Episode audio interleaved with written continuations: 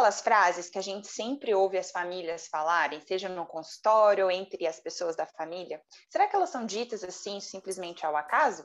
Eu sou a Amanda Said. E eu sou a Beatriz Schmidt e esse é o Descomplicólogas, o canal que vai descomplicar o atendimento de casais e famílias. Então, hoje a gente vai trazer para vocês o assunto dilemas e ditos e provérbios populares no, no, contexto da terapia familiar. Bom, então a gente recapitula, recapitula primeiro alguns conceitos sistêmicos que podem ajudar a gente a entender por que, que esse tema é importante e por que, que ele comparece na nossa, no nosso setting, né, no nosso contexto terapêutico. A gente lembra primeiro o que, que, são as regras familiares, né? Que são aquelas características que de alguma forma moldam aquele sistema, ou até mesmo os subsistemas também, permitindo a gente entender o que, que pode, o que, que não pode, né? Quais são as possibilidades de interação entre as pessoas, quais são as relações entre as, entre as pessoas da família e os contextos externos. E essas regras familiares, elas podem ser ocultas, elas podem ser implícitas, elas podem ser super explícitas, mas de toda forma, muitas vezes, né, para a gente considerar assim, elas são conhecidas e reconhecidas pelos membros das famílias, que muitas vezes, inclusive, é, tem, é, é por causa dessas regras, têm um senso de pertencimento àquele sistema em específico.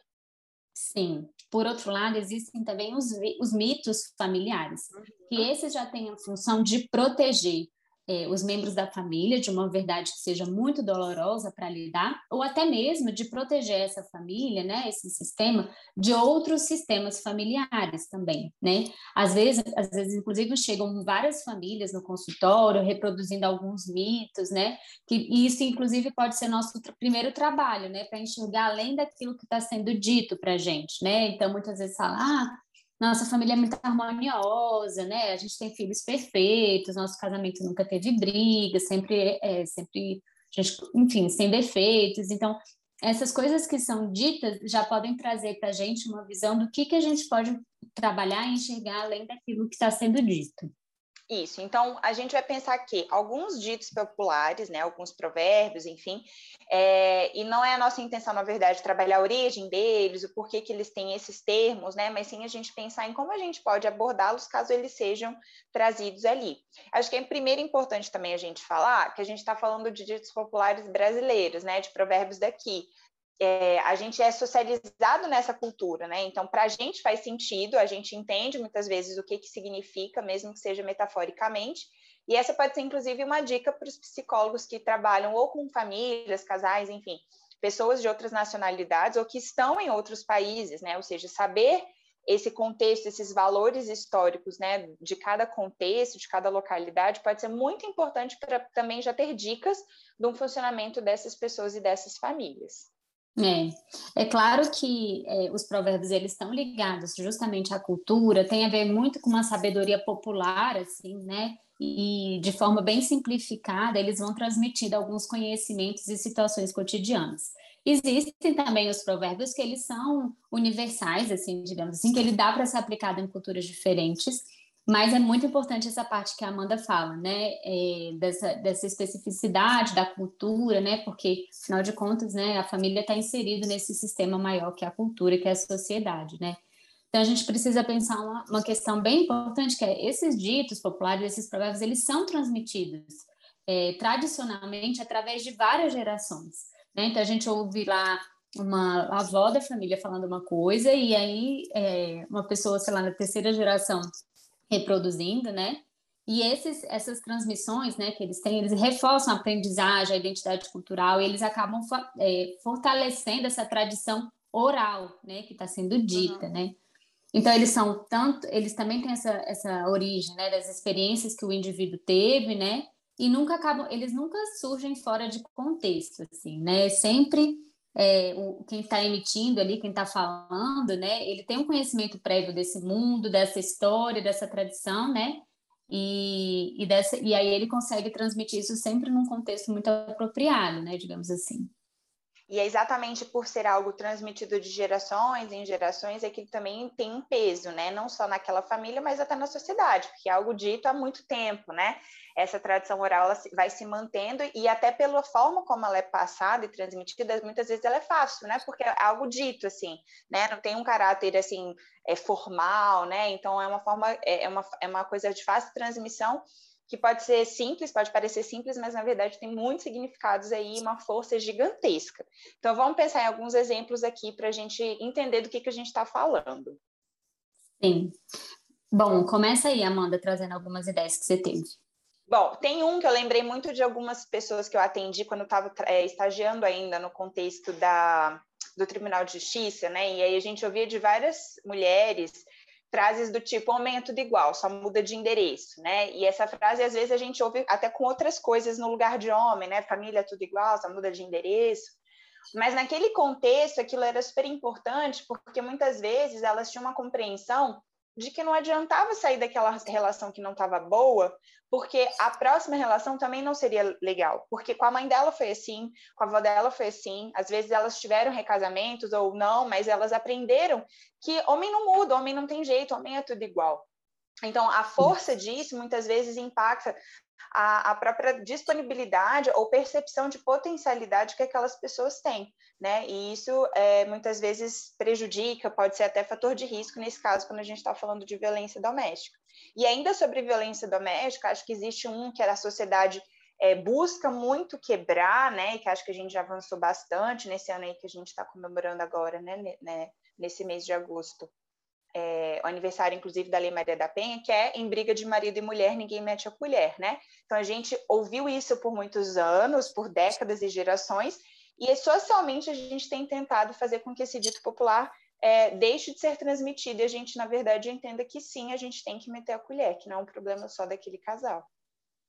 Sim, exatamente. É, outro que eu pensei aqui também é, que eu acho que tem um pouco a ver também com essa questão também da violência, né? Que é coisas de família em família devem ficar, né? Que também pode ter a ver com esse Segredos. aspecto da violência, do segredo, do que não é, né? Do que não pode ser revelado para fora e que pode também trazer essa noção, né? Do que do que do, dessa violência que tem que fica dentro da família, né, que muitas vezes não conta com esse suporte, enfim, eu lembrei desse também em relação ou a até que, elas, que eles não acham que podem trazer para terapia, né, Bia, porque é algo que é que não é para ser resolvido, que é uma questão simplesmente familiar, né? Sim, é, e acontece, né, às vezes no consultório, assim, de falarem coisas e falar, mas por que, que você trouxe isso em terapia? Isso não era para ter sido dito, né? Era uma coisa nossa, enfim. Então, essa dimensão aí do segredo que fica bem evidente aí nesse provérbio, né? Uma outra muito boa também é a grama do vizinho é sempre mais verde, né? Isso é bem comum, assim, quando a gente está vivendo esses conflitos na família, né? Ou no casal, em qualquer relação que seja, né? De olhar e parecer que o que a outra família vive, a forma com que os outros lidam com a situação, é muito melhor do que a forma também como, a, como essa família está lidando, né? Então, sempre olhar como o outro sendo melhor, né? Ou então a relação sendo melhor do que a deles. E às vezes os pais falam isso até para adolescentes, né? Que trazem essa queixa de que o, o, pai do amigo tal é mais legal, a mãe do amigo tal deixa, né? E aí os pais às vezes trazem essa frase com essa perspectiva de que realmente, dependendo da perspectiva, às vezes o outro vai parecer melhor, porque também a gente não tem noção muitas vezes do todo do outro, né? Só que está de dentro, assim. É, Bom, é, pensei em alguns que talvez tenha a ver assim com o contexto que as famílias podem trazer de profissionalização ou de escolha de, de área e tal, né? Acho que tem duas que são meio opostas, né? Uma que é filha de peixe, peixinho é, né? Uhum. E que muitas uhum. vezes, inclusive, são frases é, que acho que às vezes elas são tão repetidas que o peixinho, no caso, às vezes ele tem, ele tem até dificuldade de saber se ele é mesmo ou se ele ficou, né? Porque isso é sempre dito e valorizado que se reproduza ou o mesmo, o mesmo, a mesma profissão ou a mesma forma de estar no mundo, de se relacionar. E, por outro lado, é, muitas vezes a gente tem casa de ferreiro, espeto de pau, né? Muitas vezes a, aquela família tem ali uma, uma expertise ou ela tem alguma propriedade em algum assunto específico, mas ela mesma não consegue usar essas ferramentas para é, resolver, né, ou para lidar com alguma questão, assim. Às vezes a gente ouve até em contexto, assim, né, de, de psicólogos, né, Bia, assim, mesmo os, as pessoas sendo psicólogos ali, enfim, né, é, na hora a gente precisa de outros psicólogos, a gente mesma não, não dá conta, né? É, exatamente. Ou psicólogos que às vezes não querem fazer terapia, né? Tipo, sei lá, é. pode existir. Pode, exatamente. Sabe outro que eu lembrei também que a gente ouve muito no consultório, que eu estava lembrando aqui? Quando um não quer, dois não brigam. Ah, eu acho que isso a gente isso. ouve muito, né? E, e, vem, e, vem, muito nesse contexto, assim, ah, porque, né, quando, quando não está bem em relação, quando está tendo ali um, conflito, gente, mas eu acho que isso não é verdade, assim, nem sempre, né, na verdade. Nem assim. sempre, é. Porque... É, Às vezes um comunicar... consegue, né? Exatamente. Porque às vezes justamente o fato de não estar tá conseguindo conversar e não comunicar já vira um problema muito grande, né? Mas é bem comum falar assim, ah, porque ele não quer conversar, então a gente acaba não dialogando e aí por conta disso, porque quando um não quer, dois não brigam. Mas aí fica aí fica ali o clima ruim, né? E desagradável ali para o casal. E aí então vem o, o não adianta chorar pelo leite derramado, que a gente também ouve muito assim, né? E acho que a gente pode dar lugar para esse choro, né? e pensar o que fazer com esse leite que está derramado, assim, né? Acho que tem essa ideia da gente aproveitar esse provérbio aí para, enfim, trabalhar a partir dele. É. E eu acho que assim tem essa riqueza dos provérbios, dos ditos, né, que são trazidos pela própria família e nos ajuda a compreendê-la, né, compreender também essas heranças que são passadas mas também tem uma parte do que a gente também pode fazer uso né, dessas, desses provérbios e desses ditos também para passar algumas mensagens para a família, né? Eu fiquei lembrando como a própria terapia comunitária integrativa, né? Esse é um recurso muito forte que eles têm no uso ali é, desses ditos populares na roda como uma sabedoria, né? Que é popular e que ao mesmo tempo não vem como um conselho, digamos assim, que é bem essa a intenção da terapia. Como uma verdade, como gente, né? É assim, único. uma verdade absoluta. Então, como que a gente também pode fazer uso desses, desses provérbios também, né, para ajudar ali a família? Eu fiquei lembrando de um aqui que é, é, não, tem, não, não tem bom sem defeito, nem ruim sem proveito, né? Então, um pouco nessa ideia de que é, não existe alguém da família que seja perfeito e nenhum outro que seja ou problemático, a ovelha negra, por exemplo, né? Então, talvez seria um recurso que a gente poderia usar ali com eles em terapia. O outro que eu lembrei é aquele, não há bem que sempre dure, nem mal que nunca se acabe. É outro também, né? Para a gente também ajudar a entender que aquela situação, né, que existe ali na família, é, ela pode ser mudada, né? Também está na mão, nas mãos de cada um, de cada membro, também tentar fazer diferente para que aquela situação mude, enfim.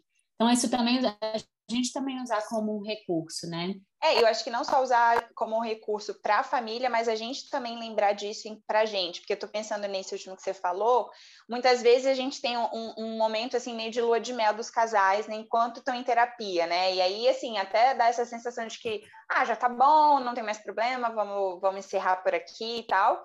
E a gente também poder lembrar que não é porque a gente conseguiu, e com eles, né, alguns avanços, que é, a gente não vai ter algum alguma dificuldade, algum desafio, assim, né? E a vida é feita desses altos e baixos mesmo, assim. Então, a gente ter clareza disso nos ajuda também a entender que o nosso trabalho não deixou de acontecer, não foi mal sucedido, simplesmente porque depois de um período positivo veio uma crise nova, veio um, um desafio novo, né?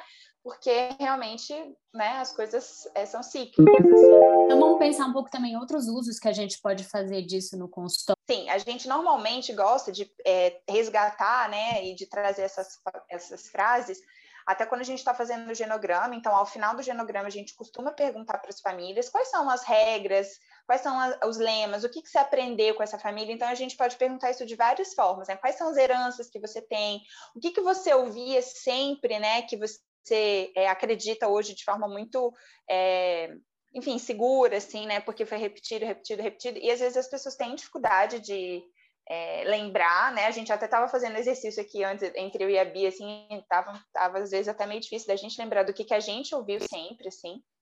Então, às vezes a gente deixa até como dever de casa e tal, mas acho que assim é bem é bem importante resgatar o que que essa família deixou, né? Quais são esses temas? A gente às vezes dá exemplo, né, Bia? Sim, é, e é, bom, é importante assim perceber que as, como essas heranças são passadas através dessas falas, desses ditos, dessas, enfim, às vezes nem é um dito popular, mas é uma frase que é comumente passada é, na família, que é comumente falada. É importante perceber até para as pessoas se darem conta do que está sendo feito assim diante daquilo, qual é o impacto que aquela aquele, aquela frase ali tem na minha vida, né? Como que eu estou repetindo alguns padrões, ou como eu estou, enfim, é, como que eu estou levando em consideração tudo aquilo que eu herdei da minha família, né? Então, é, é, é um momento importante justamente para produzir essa reflexão.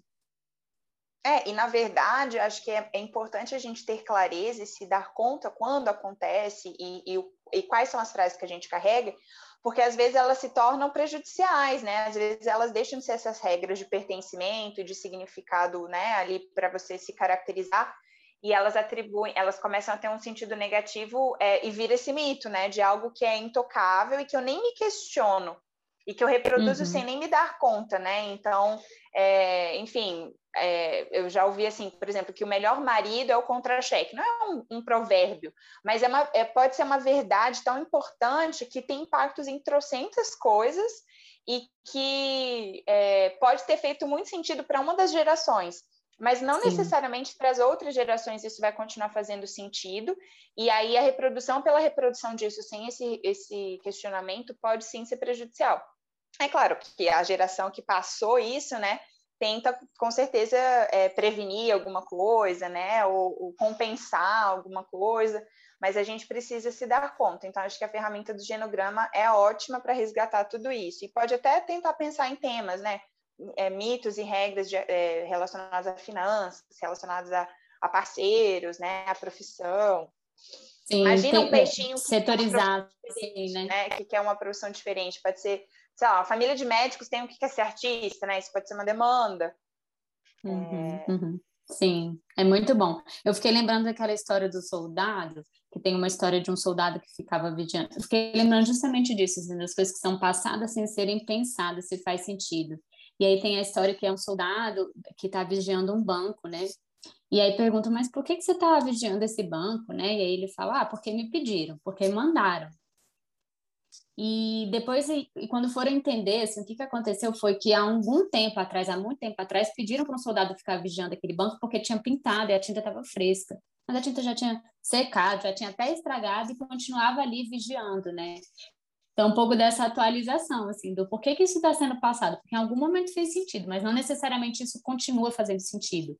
E também não necessariamente as coisas que são passadas são sempre ruins, né? Às vezes pode parecer que a gente está falando que as coisas, uhum. esses ditos, esses lemas são negativos, mas nem sempre. Às vezes eles de não, fato gente... podem trazer coisas boas, enfim. A gente também é de coisas maravilhosas, né, da nossa família. Claro, uma família que, por exemplo, que acredita que não adianta chorar pelo leite derramado, ela pode ser vista por alguns como uma família talvez insensível, mas pode ver, ser vista como uma família super resolutiva, que também é, né, responde ali às adversidades de forma rápida e tal, né? Então, acho uhum. que, enfim, é uma dádiva mesmo a gente pensar nisso, ter consciência.